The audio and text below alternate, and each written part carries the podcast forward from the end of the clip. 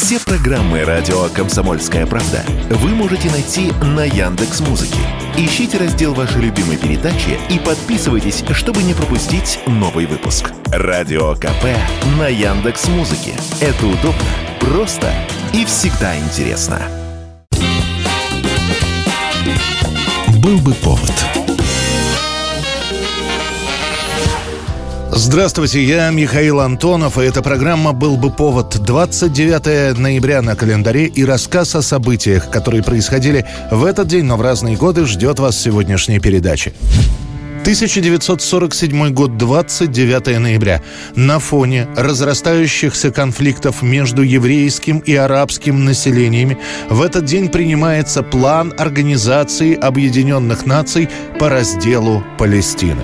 The United Nations Special Committee had advocated separate Jewish and Arab states as the uneasy compromise. The plan was accepted by 33 votes to 13. Спустя год после войны Второй мировой с появлением все новых и новых сведений о Холокосте, евреи, проживающие в Палестине, стали снова заявлять о необходимости создания независимого еврейского государства. Вместе с этим на палестинских территориях то тут, то там вспыхивают стычки. То арабы нападают на еврейские поселения, то те в ответ атакуют арабов. Одним словом, ситуация накаляется до такого состояния, что требуется вмешательство мирового сообщества.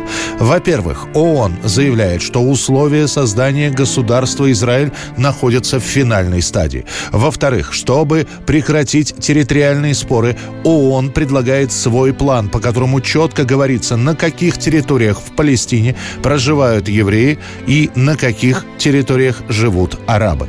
ООН предлагает международное управление городами Иерусалим и Вифлеем. Еврейское государство должно было получить побережную равнину. Арабское государство должно состоять из Западной Галилеи с городом Акко, горных областей и южного побережья до города Эль-Маджаля, включая нынешнюю территорию сектора Газа. 200,000 Jews are being checked by two divisions of British troops and Palestine police. 25,000 people are being interrogated each day.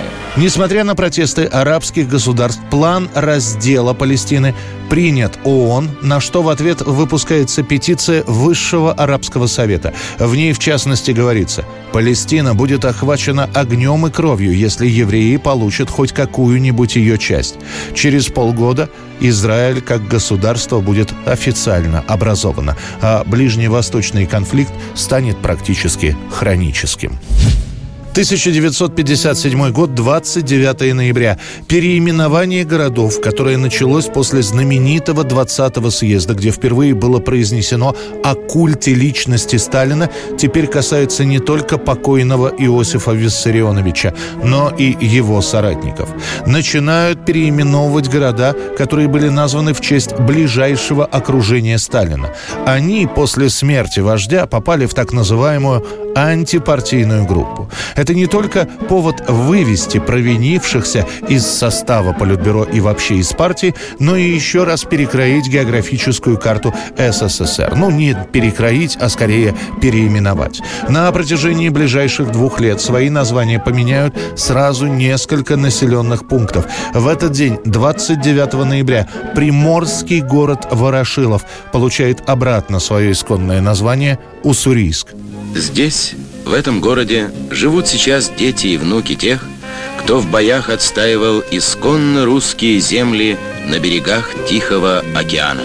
Через полгода с карты СССР исчезает Ворошиловград. Теперь вместо него Луганск. Ворошиловград. Тут усе дихає безсмертною пам'яттю про революцію. Тут кожна вулиця і площа пам'ятають її переможну ходу. И как финал, город Молотов поменяет свое название, и теперь это опять Пермь. Это станет последним крупным хрущевским переименованием городов. В следующий раз населенные пункты будут менять свое название в конце 80-х, в последние годы перестройки. 1971 год, 29 ноября. Огромные очереди в Москве. Указ театра на Таганке. После череды долгих репетиций, запретов, корректировок зрителю наконец-то показывают спектакль «Гамлет» с Владимиром Высоцким в главной роли.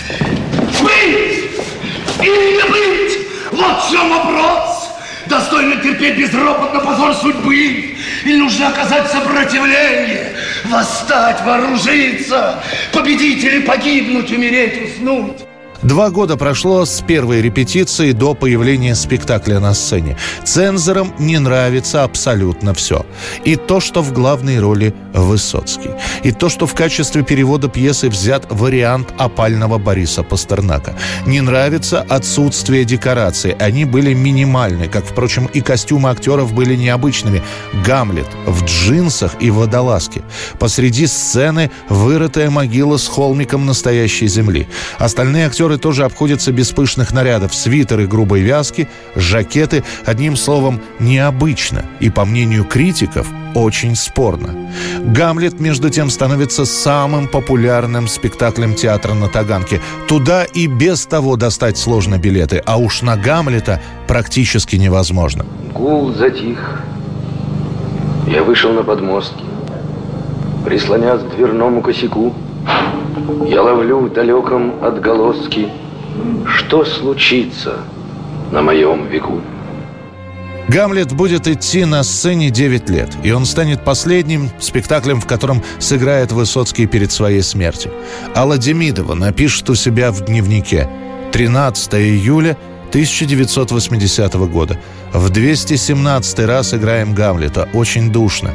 И мы уже на излете сил. Конец сезона. Недавно прошли напряженные гастроли в Польше. Володя плохо себя чувствует. Выбегая со сцены, глотает лекарства. За кулисами дежурит врач скорой помощи.